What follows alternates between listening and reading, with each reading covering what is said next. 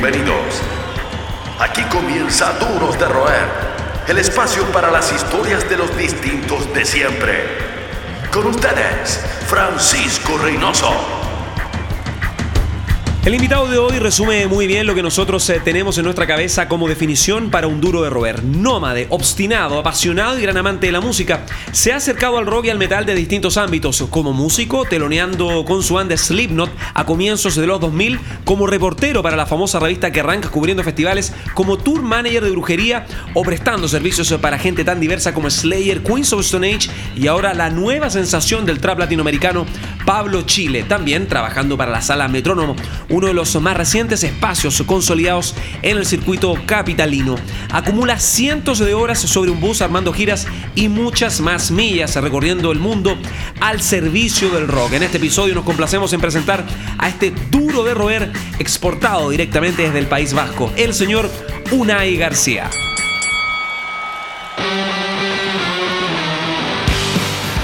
Bienvenido Unai García a Duros de Roer. ¿Cómo está ahí?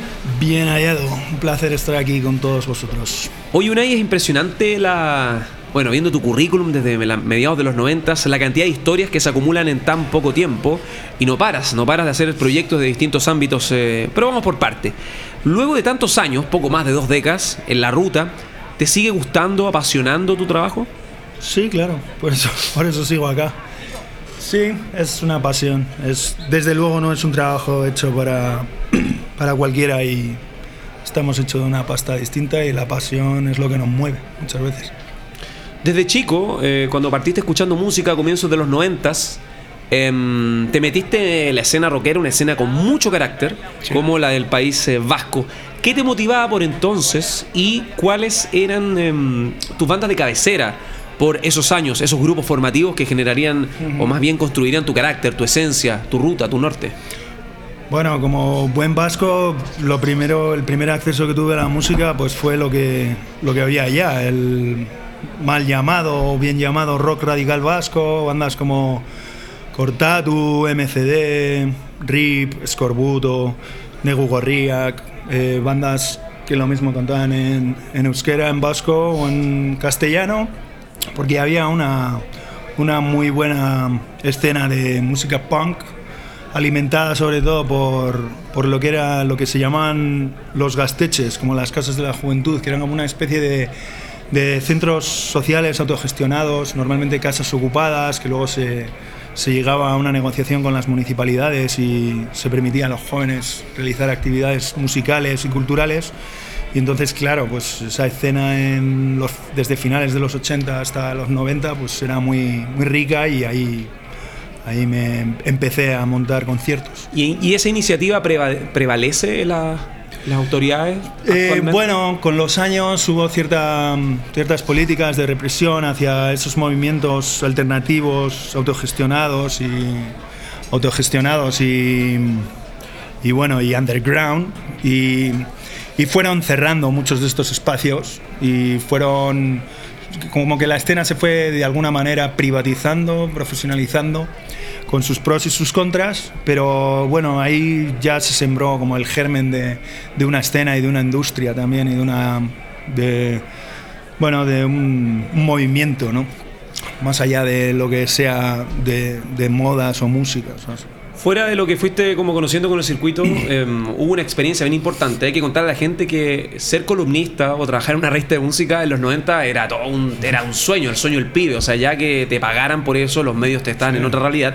Y si te da esta oportunidad, siendo el país vasco, no de Barcelona, no de Madrid, mm. de eh, transformarte en corresponsal de la revista Kerrang, cumpliendo una suerte de casi famosos eh, pero del país eh, vasco, un Almost Famous, película que fue del siglo XXI, pero se entiende la dinámica, ¿no? ¿Cómo fue que pasó eso? ¿Y cómo te lo tomaste? Me imagino que fue un giro súper importante, entrar gratis a los conciertos, eh, entrevistar a muchos de tus ídolos. Bueno, la, la, cuestión es que con yo empecé como con 14, 15 años a, a montar conciertos en esta escena de, de los gasteches, de los centros autogestionados. Y a la par que hacía cómics, dibujaba cómics cuando estaba en el liceo, en el instituto. Y, Y bueno, mandé un cómic a un programa de radio conocido, del Pirata, un periodista conocido, muy conocido en España, y le gustó el cómic y me hicieron una mini entrevista en la radio y me ofrecieron colaborar con la- el programa de radio. Y uno de los colaboradores era el director de Kerrang, y lo siguiente que me ofreció eh, lo de la radio fue como con 16 años así. Y lo siguiente que me ofreció con 18 fue, ¿quieres ir a cubrir el Dinamo Open Air en 1998 en Holanda? Pues sí, por supuesto. ¿no? Entonces me fui allí a hacer fotos. El Dinamo era el festival, Era el recuerdo con el, con el sí. Monsters of Rock en los 90, pero el Dinamo, eh, a Chile llegaban VHS de los Dinamos Sí, y era impresionante, llegaban unos compilados. eh, 120.000 personas, era una locura. Y claro, imagínate para un chaval de 19, 20 años acudir a un festival de primera línea con pase de prensa, backstage VIP, acceso a escenario, acceso a estar allá tomando el desayuno con, con Max Cavalera, con Chuck Schuldiner de Dead, con Turbo Negro, con cualquiera, todas las bandas ídolos, Biohazard, todas las bandas, ¿no? Recuerdo de hecho acabar el festival, llegar a la casa, ver todos los pósters en la pared y decir, he estado con todos estos hueones compartiendo. y incluso quité los pósters, se me cayó la idolatría, ¿no? Fue como, son gente como nosotros, compartieron conmigo de tú a tú, me atendieron, me respondieron, son... Y no sé, fue como... Igual el hecho, el hecho de haber también organizado tocatas, creo que tenemos algo en común. Yo cuando yo vivía en Viña y también hacía tocatas cuando era chico. Eso también te da como una perspectiva distinta, desde como ver al músico, desde también eh, la mirada del obrero, ¿no? Sí, la mirada claro. de- del tipo que de- pone su equipo, Sí, claro. no solo como el personaje arriba del escenario. Claro, entonces ves, ves su ética de trabajo, ves que no es todo, no solo todo lo que reluce, que, que invierten muchas horas, mucha pasión, mucho trabajo, mucho esfuerzo, estar fuera de sus familias. Entonces también ves bueno, otro punto de vista de sus vidas, ¿no? Igual ves también la parte, la parte triste, la parte dura, y eso los, humaniza, ¿no? Y, también pues a ti te hace que, mm, que compartas más con ellos, que empatices más con ellos. Son los que mantienen encendida la llama del rock. Seguimos conversando con los duros de roer. Seguimos en eh, Duros de Roer con Unai García, nuestro distinto de siempre, proveniente del País Vasco, hace un par de años ya radicado en Chile. Antes de ahondar en tu presente, que está súper bien, está bien movido, ¿cómo es tu vida? ¿Cómo ha sido tu vida? Tú no has parado desde los 90 hasta hoy. Hay una faceta de músico que muchos no conocen, eh, donde formaste una banda en el País Vasco e incluso llegaste a telonear a Slipknot, entiendo que la gira de la EGUA. Sí. Me imagino que eso debe haber sido súper como chocante, ¿no? Slipknot, una banda como de arenas eh, en el rock a comienzos de los 2000, y ustedes de la sala de ensayo tocan en un espacio inimaginable. Sí, fue una casualidad de la vida, eh, estar en el momento adecuado, en el lugar adecuado. Eh, bueno, yo tenía una banda en esa época, un poco entre metal alternativo. ¿Cómo se llamaba? Se llamaba E-Virus 69, un nombre horrible que siempre lo he odiado, pero bueno. Y, y- pero tocaba en esa banda, tocaba con David, el actual bajista de Berry Charrac. Ah, las- tremenda banda. Una de las bandas más Importante más- del rock en la península ibérica. Sí, que se, se separan este año y han hecho sold out toda la gira, una locura. Y bueno, con esa banda que fue como el de los primeros proyectos que, que tuvimos, después de grabar una demo y un disco, eh, nos llega como la oferta de abrir para Slipknot, así como rebotada de, de otra banda amiga que no podían tocar porque estaban grabando un disco y estaban concentrados en eso. Y claro, pues imagínate, eh, tocar para Slipknot en la Plaza de Toros de San Sebastián, 8.000 personas en la gira Iowa con toda la producción de Slipknot, con la batería, el Otomilí, fuego y 8.000 orcos circo- gritando. 8000 orcos. Y un circo rockero lo de. Sí, un circo total. Imagínate, nosotros llegados ahí de pueblo, provincianos, eh, jóvenes, eh, jóvenes inocentes allí al circo del rock de Slipknot, ¿no? Entonces fue una experiencia increíble. A mí se me pasó muy rápido, como recuerdo como el stage manager, te ves salir del escenario, salí del escenario, recuerdo ya bajando del escenario, se me había pasado como los 40 minutos de, del show así en un abrir y cerrar de ojos, 8000 metalheads ahí locos y, y no, compartimos incluso con Slipknot, con American Head Charge, que también tocaban en esa gira. y compartimos con ellos, incluso era la época que era todo secreto, no se sabía quiénes eran, no se sabía la- las identidades y todo eso. Nos vamos a seguir este, esta conversación, este, este perfil ¿no? que estamos conociendo de, de ti, Unai, sin detenernos en lo que fue brujería, ¿no? lo que es brujería, un capítulo importante en este recorrido bizarro de altos y bajos, como ocurre para cualquier persona inmiscuida en el mundo de la música. Porque hubo un coqueteo, una, un flirteo, ¿no? un flirteo inicial que fue como tour manager en Europa, pero al final te termina haci- haciendo cargo en cierta medida de la banda, luego de ser, eh, luego de que su propio promotor entiendo los estafara. ¿Cómo llegas entonces a la cocina de brujería en cierta medida? Bueno, eh, sí. Eh, a mí, en el 2009 creo que fue, eh, en esa época yo estaba con un emprendimiento y de freelance como tour manager y ofrecía servicios a distintas bandas, pues eh, tenía una furgoneta, una van preparada para bandas, backline y ofrecía servicios, pues eso, chofer, tour manager, equipo y todo eso. Entonces me llama un promotor que no conozco de nada, me llama, necesito un tour manager, furgoneta para una banda, y no me decía qué banda era. Y después de negociar las condiciones y tal, al final me dice, es para brujería. Y yo, wow, brujería, excelente, ¿no? Como, wow, una gira, una banda que admiro, que me gusta, vamos a ver qué pasa. Nada, acepto la pega, empezamos la gira, todo bien con la banda, todo bien con la banda, pero con el promotor siempre había problemas para cobrar, para... Los para- vicios. los vicios, todo, siempre había problemas, ¿no? Eh, la plata que me había prometido no me la daba, me daba parte, me decía que el siguiente promotor, el siguiente eh, promotor en la siguiente fecha me iba a dar lo que debía y siempre había atados, en cada, cada fecha era un atado, ¿no? Hasta que al final era un festival, recuerdo, no sé si se llamaba Piorno Rock, un festival en Granada o en Andalucía, en el sur, que supuestamente ese era el festival como con el gran caché, que el promotor eh, era el, como el director de contratación del festival, como el festival le tenía que pagar plata y no se iba a poder, iba a poder saldar la deuda que iba arrastrando durante cinco conciertos con la banda. Llegamos al festival, el festival es un desastre. El festival pensaban que iban a vender 10.000 tickets y venden 3.000. No hay dinero, las bandas no están, solo ha cobrado Soulfly, que son los cabezas de, de cartel. Y bueno, empiezo a, a usar mi, mi obstinación y mi carácter vasco y empiezo a conseguir dinero de las barras del festival, empiezo a conseguir dinero para que la banda pudiese cobrar lo máximo posible. Y bueno, Salvaste la noche. salvé más o menos, salvamos los muebles de, de la catástrofe. A, a pesar de ello, el, el- el promotor dejó de ver una cantidad considerable a la banda. Y, pero bueno, por lo menos fuimos una de las pocas bandas que cobró algo de dinero en el show. Pero ahí te ganas la confianza de la Claro, banda. te, entonces- ganas, te ganas la confianza de la banda.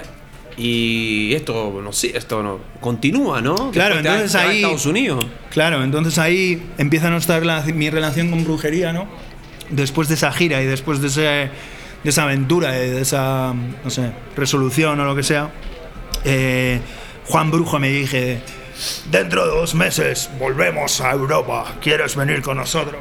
Y, y yo, venga, vamos, y me apunto, ¿no? Entonces me vuelven, esta vez en vez de estar contratado por el promotor de la gira, estoy contratado directamente por la banda y empiezo a trabajar como chofer, eh, vendiendo el merchandising, ayudando en labores de, de tour management, de, produ- de producción de los eventos, porque en esa época Shane Embury, el bajista, era Hongo, era el encargado de, de esas labores. Shane Emery, para los que no lo conocen, de Napalm Death, el Sí. bajista histórico.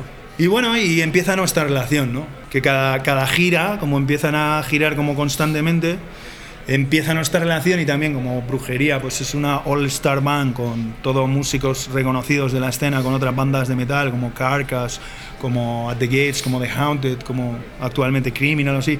Esas otras bandas acaba- acabamos también colaborando con sus proyectos, trabajando juntos y se va así afianzando la confianza y la relación con brujería hasta que hace como dos años o así, me ofrecen girar con ellos en Estados Unidos. Cuando vuelven a sacar disco nuevo después de 16 años sin, 16 años sin disco de estudio. Y bueno, nuestra relación se va estrechando y se va, va creciendo con el tiempo. al punto de también vivir eh, lo que uno se imagina también, los límites, cuando brujería es una banda al límite, y entiendo que dentro de todas las aventuras que has tenido con ellos en este par de años, hay una bien especial en Dallas, en la frontera sí, del estado. Sí, bueno. Si se puede contar, pero estoy al tanto de que ese, eso está dentro de la cúspide o el Olimpo de, la, de las anécdotas en tu gira, en tus giras eh, con Juan Brujo y su tropa. Sí, bueno, es después de un concierto en Dallas eh, hay un control de drogas en, en, la carretera muy conocido por todas las bandas que giran en Estados Unidos. Entonces, claro, cuando cruzas ese punto, todo tour manager avisa a su tropa de que hay que deshacerse de los vicios. Y con tal mala suerte que el batería, eh, Hongo Jr., eh, aparece con un montón de, cakes de marihuana, gominolas de marihuana y, comestibles de marihuana. Y empieza, bueno, esto nos lo tenemos que acabar porque no podemos llevarlo, hay un control y tal. Empezamos a comer y empezamos a comer, empezamos a comer. Que si queque, que si gominola, que si dulcito, que si tal. Y, y acabamos fatal.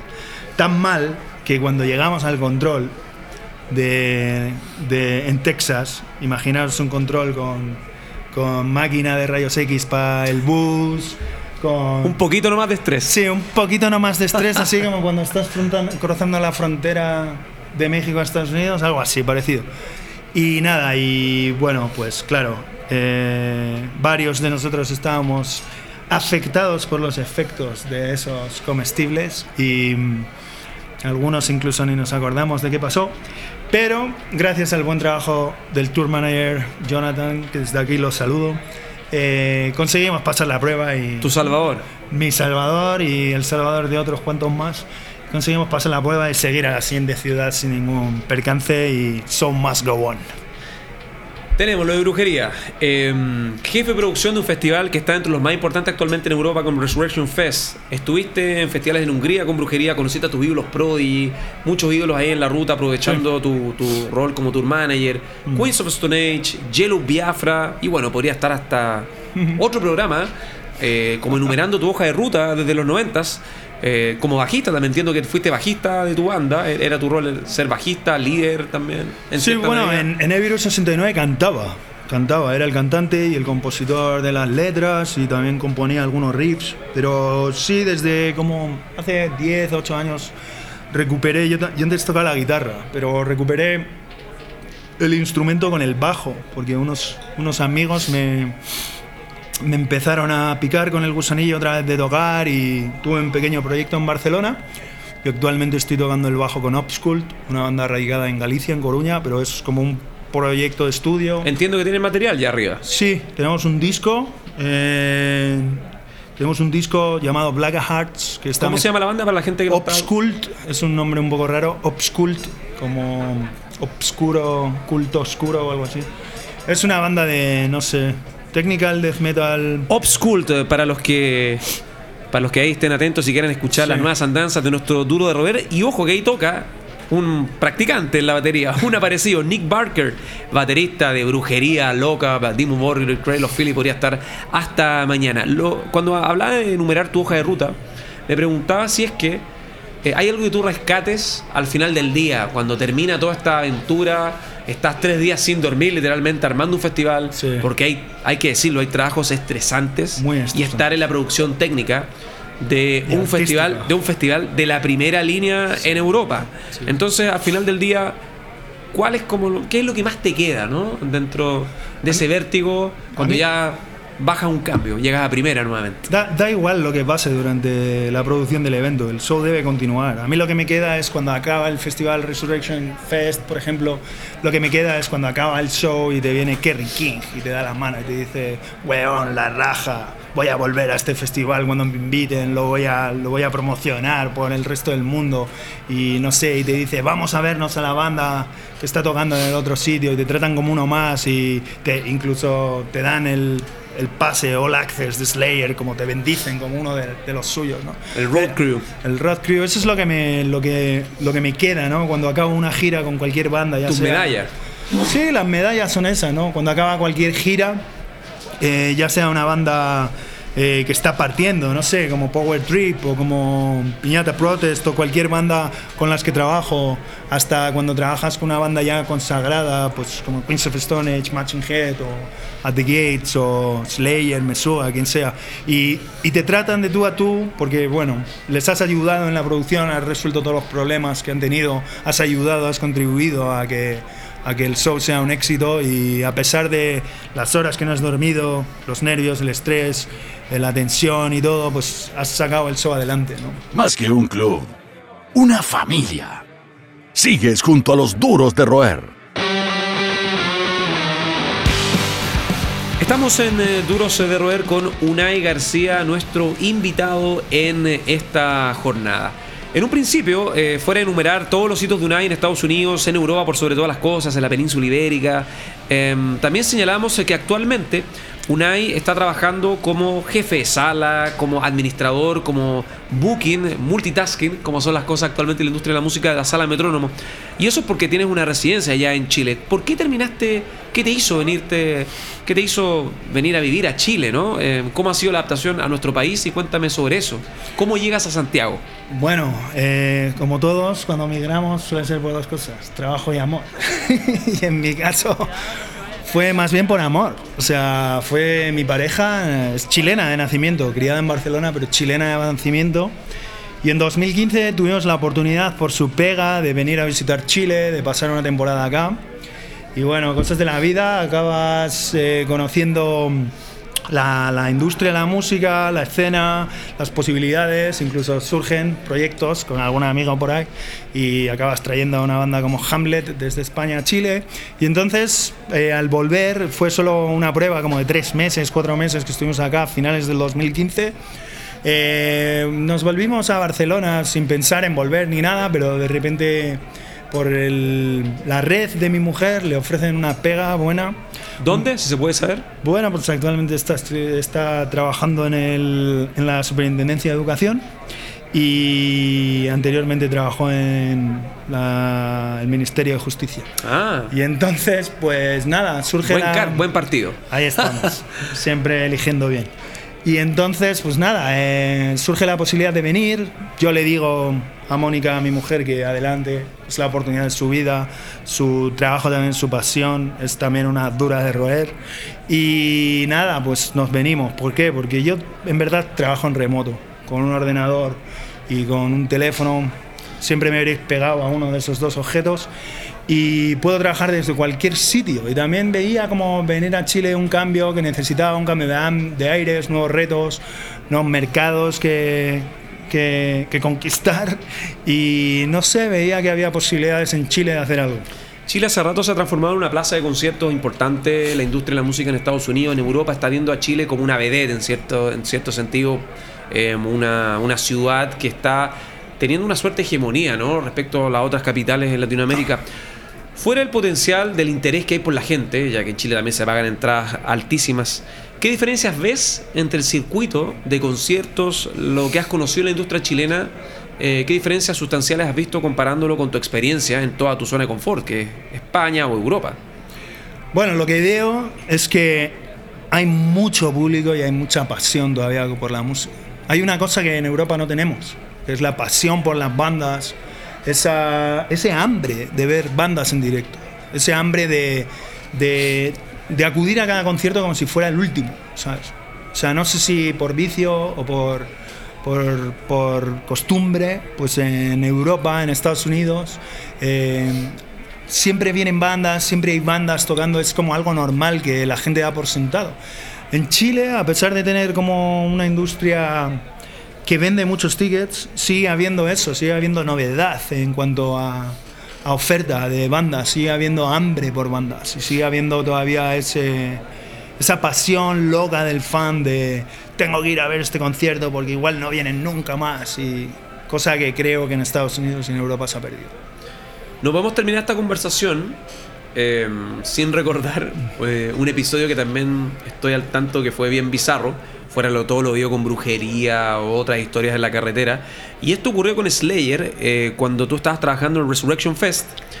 Y el camarín de Slayer, previo a la presentación de la banda de Tomaraya, se inunda o se inunda o se llena de literalmente mierda. Eh, y terminas salvándolos a todos ellos, incluso sin que se enteren. Antes de que la banda arribara, tú lograste como limpiar todo el área del camarín de Slayer y terminaste carreteando con el mismísimo Kerry King. Y Paul Bostaff, sí. Bueno, eso fue, pues eso, una producción de una banda como Slayer, para que la gente se haga una idea, suelen ser 24 horas de producción full time, ¿no? O sea, de, de- la banda llega, el, el production manager te da un walkie-talkie, te tiene ya fichado de por vida hasta que se vayan, eh, y te va a estar hueveando cada media hora pidiendo 24/7. 24-7. Entonces tú imagínate, me llegan Slayer. Slayer entraban a la producción a las 6 de la mañana del día que tocaban y se iban a las supuestamente a las 6 de la mañana del día siguiente, pero si llegaron, se fueron como a las 4 más o menos. Pero a las 6 de la tarde del anterior día, 12 días antes que empie- 12 horas antes de que empiece la producción, vienen a chequear que todo esté ok. Y que si necesitan algún cambio tengas 12 horas para cambiarlo. Vienen, todo está ok, no pasa nada, empieza la producción, 6 de la mañana con una tormenta increíble, conseguimos sacar, se acaba la tormenta, conseguimos sacar la prueba de sonido, va todo bien, está todo ok, hacemos el concierto, o sea, empezamos a hacer el concierto, empieza la producción, empieza a llegar la- el equipo técnico de Slayer, empiezan a, a- a trabajar a full. Y cuando están a punto de llegar Slayer con las furgonetas, a backstage me viene el director del festival con el jefe de logística del festival a decirme que la fosa séptica que se ha construido expresamente para la área de backstage, de una fosa séptica construida con cemento expresamente para, para la ocasión, que la fosa séptica se ha roto y está empezando a salir mierda por todos los lados. Y bueno, esa, Wow. fosa, esa fosa séptica estaba literalmente a 2-3 metros de la carpa backstage de los camerines de Slayer. Tuvimos la gran suerte de que el viento pegó para otro lado, con lo cual no olía en el backstage, pero estuvimos como unas dos horas trabajando para, que, para tapar esa fosa séptica con arena y para controlar esa situación, dos horas de estrés absoluto para que ningún weón de la crew de Slayer saliera donde, de, de- de donde está, que no viera lo que estaba ocurriendo. Y al final lo conseguimos, lo conseguimos. Y la banda no se enteró. No se enteró nadie. No se enteró, no se enteró ni Slayer ni ninguna otra banda. Pero con esa tensión de, de que algo muy grave está ocurriendo, imagínate la primera visita de Slayer a ese festival, si se inunda de mierda el camerino, estamos muertos. ¿Sabes? Ya no vuelve ni, ni Slayer ni, Ni la agencia completa. Ninguna banda de su agencia.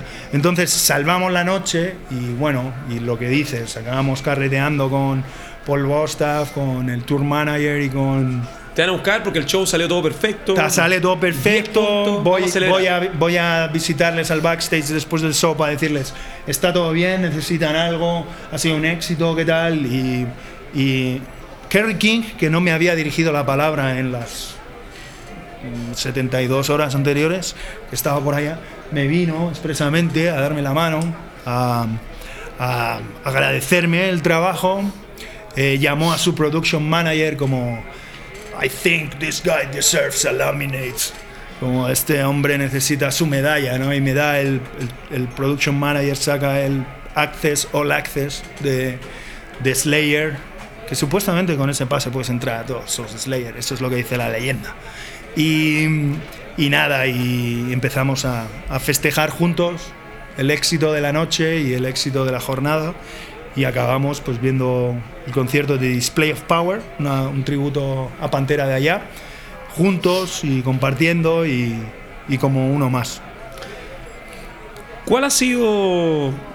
Los Slayer me queda claro que fue un momento de alta tensión, pero hay un momento que supere ese- esa noche. ¿Hay alguna instancia en la ruta, un momento de alta tensión? Sí, ha habido varios. Ha habido, ha habido situaciones en algunos festivales. Recuerdo un festival de música electrónica que trabajaba como, como dentro del equipo de producción artística, que un artista me llega con, un- con una sobredosis de heroína al escenario. ¿Quién? Un artista de Detroit, de techno, muy conocido, no voy a decir el nombre. Bueno, ya lo vamos a averiguar, lo vamos a lanzar en las redes del programa. Vamos a hacer la cita, la cita de, de Duros de Roer. Actualmente estás trabajando, entiendo, o has producido shows, has tenido un vínculo eh, laboral eh, con Pablo Chile, que es el último ¿cómo decirlo? Como el nuevo diamante, ¿no? La nueva gema del underground en Santiago, el último gran hit del trap en Chile. ¿Cuán diferente es lidiar con un músico eh, trapero de 19 años? Eh, ¿Cuán diferente es lidiar con él a con un grupo como Slayer o Brujería, que son ya músicos, ¿cómo decirlo?, un poco más mañosos también, ¿no? Los artistas más o menos están cortados todos con el mismo molde y son todos, todos necesitan, tienen las mismas necesidades en mayor o menor grado. Eh, no veo tanta diferencia, de hecho veo bastantes similitudes entre los nuevos artistas de trap y las bandas de metal o de thrash o de punk, por mucho que los seguidores de esos estilos se odien o, piensen que son todo lo contrario al otro, no, son bastante similares. Eh, creo que las formas es lo único que cambian. El, el contenido o, el fin es el mismo. Eh, el envoltorio es distinto. Y bueno, pues acabo trabajando con Pablo Chile por Purgan, porque me contrata Purgan como agente de su gira latinoamericana en 2016 y 2017, perdón y Purgan, la banda pionera del trap en español de Barcelona.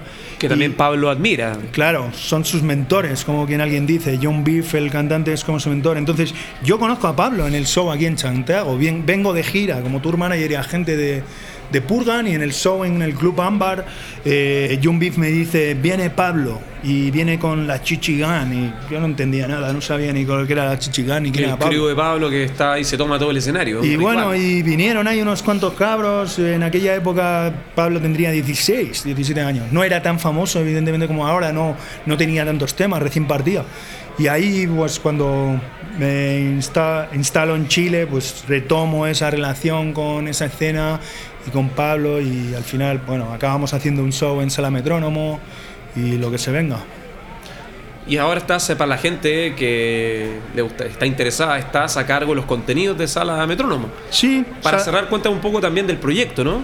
Bueno, el proyecto Sala Metrónomo nace como, como cuando surge la posibilidad de alquilar, de arrendar un, un local emblemático que lo lleva la compañía La Tropa, de teatro aparte y un espacio que, que está un poco abandonado y un poco eh, no potenciado todas las, las posibilidades que tenía el espacio y bueno, se decide eh, apostar por este proyecto, eh, arrendar el espacio y gestionarlo desde cero y partir con un proyecto nuevo que es la sala metrónomo en el cual, bueno, es un espacio, una sala de capacidad 500 personas, que es un formato que nos lanzamos con él por, por eso, porque era un, un espacio de un formato de una capacidad que pocas salas hay en Santiago con esta capacidad y con las eh, características técnicas y la calidad que podemos ofrecer en Sala Metrónomo. Entonces nos lanzamos con un proyecto de crear un contenido eh, bueno, variado, eh, todos los estilos musicales, también stand-up comedy, teatro, charlas, mucho, o sea, un espacio polifacético para múltiples eventos. Te quiero agradecer, Unai García, el duro de Robert de hoy, esta conversación. Vamos ahora en el siguiente bloque a escuchar tus canciones, eh, canciones que te han marcado eh, en, tu vida, en tu ruta, en, la carretera. ¿Por qué, te, ¿Por qué tú te considerarías un duro de roer? ¿Te consideras un duro de roer, de hecho? Por supuesto. Eh, bueno, creo que soy obstinado, creo en, creo en mis sueños, me gusta trabajar por ellos, me gusta pelear por ellos, creo en el sacrificio, el esfuerzo del trabajo y de la ética del trabajo y las cosas bien hechas y una, una curatoría y una, una línea ética en cuanto a trabajar dentro de esta industria musical tan, tan pirata, tan salvaje y tan, tan ruin. Eh, entonces, para, para, seguir en esta industria y para aguantar 20 años, evidentemente tienes que ser un duro de roer y tienes que tener la piel curtida en mil batallas y, y bueno, y tener muchos tiros pegados. Esto fue Duros de Roer Podcast. El club de los distintos de siempre. El último apaga la luz. Hasta la próxima.